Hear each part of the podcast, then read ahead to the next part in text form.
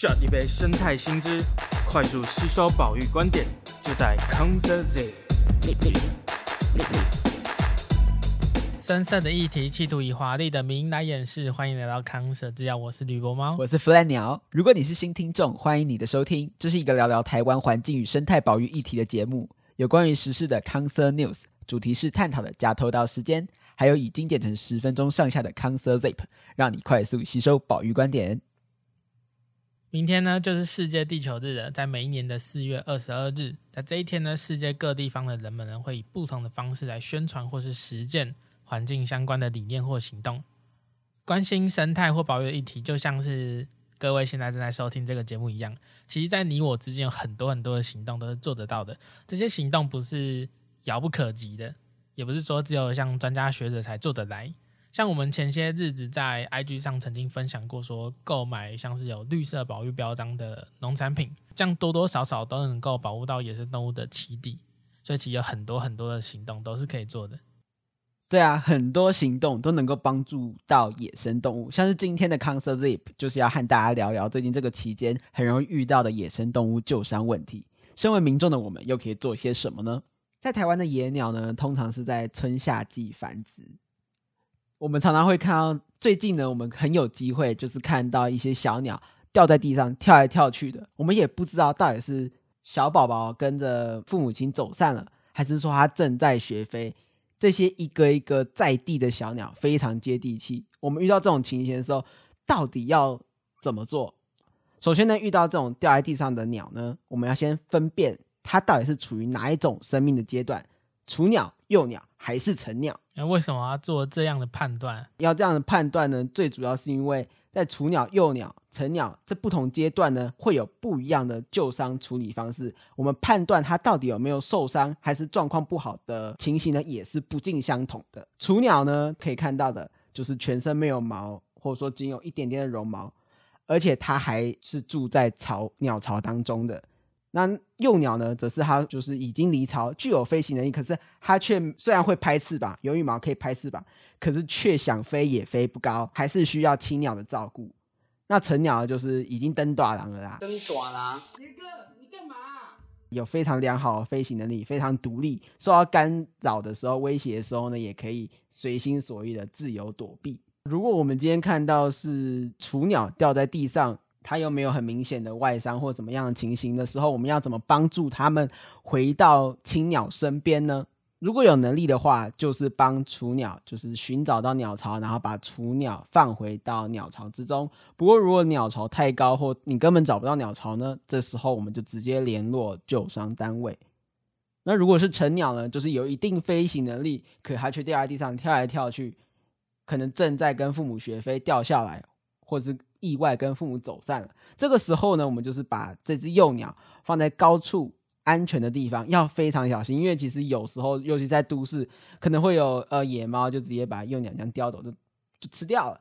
所以我们一定要放在高处，尽量是安全的地方。那这时候呢，放上去之后，就是等青鸟过来接它，因为这个时候的幼鸟它并不是完全不会飞，它只要稍微拍翅膀，有一点高度。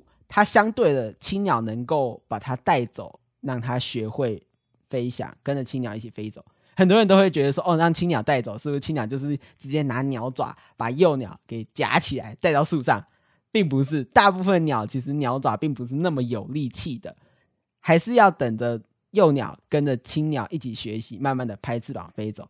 那如果呢，在等待放把幼鸟放在高处的时候，等了很久，青鸟都没有回来接幼鸟。这个时候呢，我们再联络救伤单位。当然，我们还是要等一段时间，并保持距离，避免就是青鸟怕人，所以不敢接近幼鸟。幼鸟，我们刚才讲的，其实大部分都是属于一种晚熟型类群的鸟类，像是白头翁、麻雀、斑鸠这些比较多是住在树上这些鸟。它们在鸟宝宝的时候，其实都需要。就是在雏鸟阶段都需要住在鸟巢之中。另外一群的鸟类，它们是早熟型的，它们只要一出生一破蛋就有能力跑来跑去。所以呢，通常遇到这种健康早熟型的雏鸟呢，我们并不需要过多的救援，顶多是它们如果是不小心跑到马路上，或者说掉到很深很深的排水沟内，我们就是帮他们，就是可能可以离开这种危险的环境，找到适合栖息地。对于排水沟到底有多危险，我们有机会再跟大家进行分享。那如果真的找不到适当的环境帮助这些早熟型的鸟宝宝呢？那再联络救伤单位咨询就好，千万不要留置自己饲养，因为大部分你都养不活，也养不好。那另外来说，台湾还有一种鸟，就是夜莺，它们很有趣，就是它们会直接下蛋下在你家的屋顶上面。这时候很多人就会看到说，哎，两颗蛋，这怎么就直接在我屋顶上面？在这个缺蛋的时机，我是不是可以直接把它拿过来用？哦，并不是哦，它们就真的是呃不会煮太多草，直接把蛋就放在你屋顶上。你不要以为它是不小心把蛋弄掉，没有，没有，它就是直接青鸟就是直接上。把蛋下在屋顶上，你不用做太多的处理，你就是不要干扰它，让青鸟会好好的把它照顾成熟。那再来就是说，哦，如果今天这些雏鸟或者说幼鸟跟成鸟，它并不是只是掉在地上而，它还受伤了，那我们到底要怎么判断野鸟到底有没有受伤？野鸟受伤呢，并不一定会是我们想象中有那种大面积的伤口啊，或是流一大堆血、满江红的这种状态。我们刚开始呢，当然是用目视的方式，可以看有没有这些外在的血迹啊，或者说蛆甚至长在身上这种状态。如果没有呢，我们还可以去观察他们的精神状况。鸟类如果在精神状况不好、不佳的时候呢，可能会把。呃，脸直接埋在翅膀，头直接埋在翅膀里，那也会觉得他们精神状态不是很好。一般来说，鸟类体温会比人类高很多，所以摸它们的时候，如果觉得特别的凉、特别的冰冷，那它身体状况呢也不太好哦。那再来就是说。有些肢体外观可能歪斜或不对称，那它羽毛有点湿湿黏黏的。一般来说，鸟类是蛮喜欢整理自己的羽毛，希会让自己的羽毛维持在一定就是整齐的状态。所以，如果看到这只鸟，它身上有掉毛、湿黏、摇摇晃晃这种状态呢，其实我们可以马上知道，它其实已经没有能力、没有力气把自己给打理好。这只鸟就是有异常的情形发生。那如果真的受伤，那我们要运送到哪里？要送往哪里呢？其实如果遇到鸟类，真的确定像刚刚前面 Flame 鸟提到这些标准，你知道说这只鸟真的怪怪的，那我们要准备后送嘛？那你要做到一件事情，就是先尽可能的确认好是什么物种。呃，如果觉得物种太难画，也尽量把这样特征记下来。比方说，它的鸟是怎么样的形态。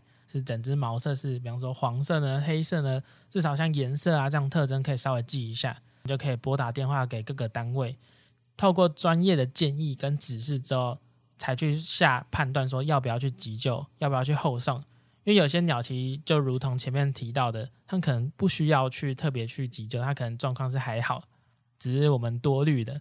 可如果这时候你已经急着把它装到箱子里面已经带走的话，有可能会对于野生动物或者鸟类造成一些伤害，甚至说就要把它带离那些栖地，所以先做个简单的咨询是 OK 的。那我们要去向哪些单位咨询呢？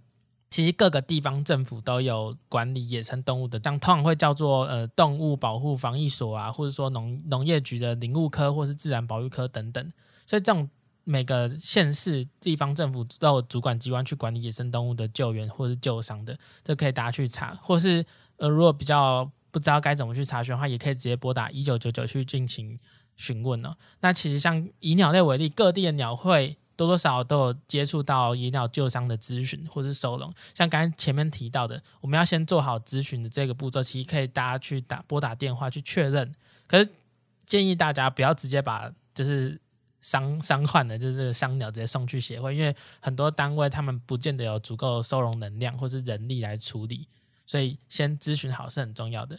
那我们已经知道是什么物种，怎么咨询的话，我们下一步就来做运送或者是安置嘛。一般来说，我们会准备一个比野鸟它生物的呃大小大大概两到三倍的箱子，主要是防止说让动物在箱里面滚来滚去，这样不太好，是大概大一点点就好了。那我们通常一般的纸箱都可以用了，在里面铺上一些报纸、碎布或是毛巾，就可以提供动物基本的缓冲。或者说一些基本的保暖，那其实这一点像各个物种都差别很多啊。除了野鸟以外，像是有些说哦蛇啊，蛇可能用布袋，像呃蝙蝠你可能一个小盒子挂个挂个毛巾，挂个口罩，那像是什么穿山甲，穿山甲挖洞嘛，他们挖洞，你放纸箱它就跑出去。所以其实不同物种都有不同的处置方式。那以野鸟来讲，纸箱应该就绰绰有余了。那记得戳几个洞，保持通风。那一般来讲，我没有通风口，或者说你有提笼。我们还是会尽量在外面再盖一层布啊，让动物比较冷静下来。因为如果它看到光线、看到外界环境而在动来动去的话，其实很容易造成动物的紧张，或者我们换句话说就紧迫，它会觉得很不安，压力会很高，有时候会造成它会在里面飞，想要挣脱就会碰撞受伤，这样其实状况我也是不乐见的。那另外来讲说，一般情况下，除非它明显失温，像刚才讲的，幼鸟的温度应该会比我们人类的的体温稍微高一点点。所以，如果它很明显是已经失温的状态或者抖动的话，你你可以做的方方式就是说，比方说拿个暖暖包，用毛巾稍微包起来，那放在整个箱子的某一侧就好，不要直接贴着动物哦，就会避免它烫伤了。对，barbecue 真的不太好。一般来讲的话这不需要，所以真的有必要的时候再弄。还有，我觉得一个蛮重要一点就是说。在这种情况之下，不用去刻意去喂食，或者说给予水分。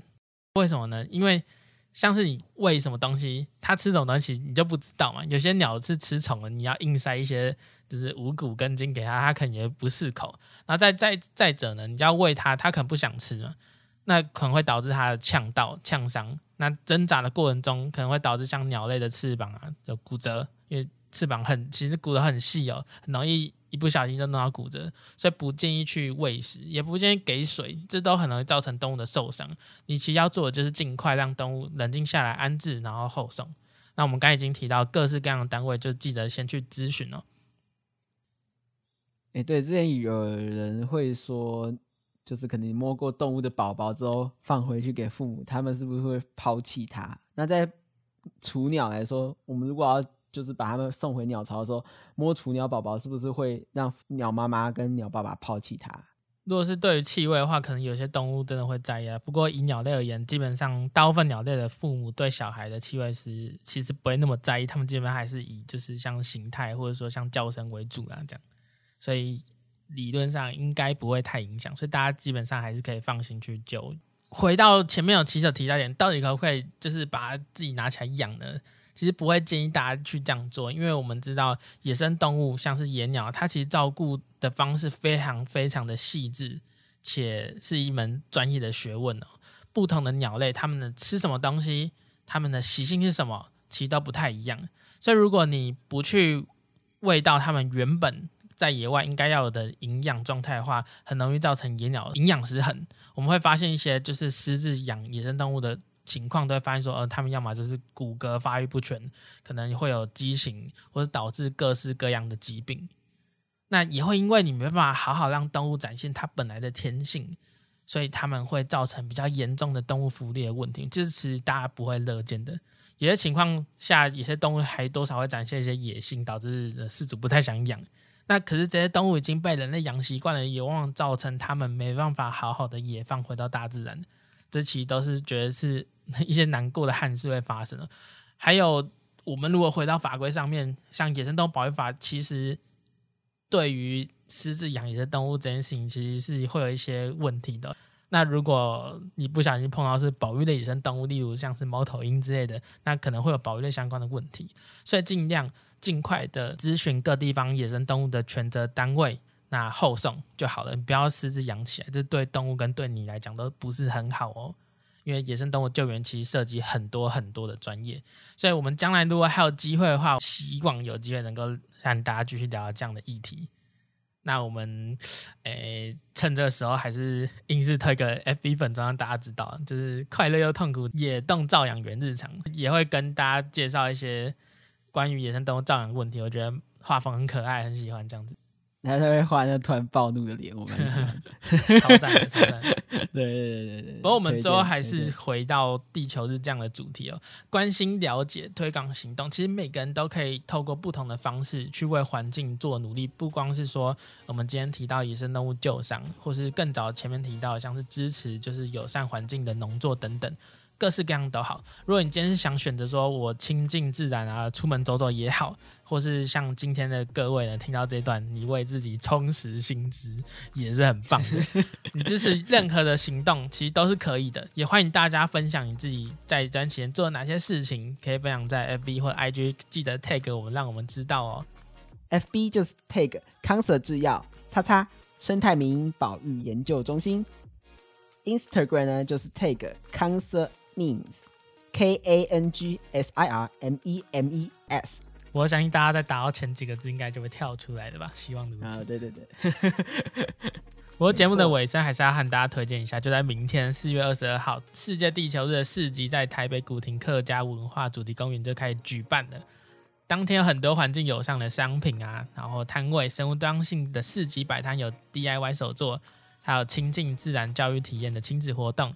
我们前面以前节目有曾经提过，像是台湾黑熊保育协会、野湾野生动物医院、石虎保育协会等等，我觉得很赞的专业团体都会到现场去摆摊。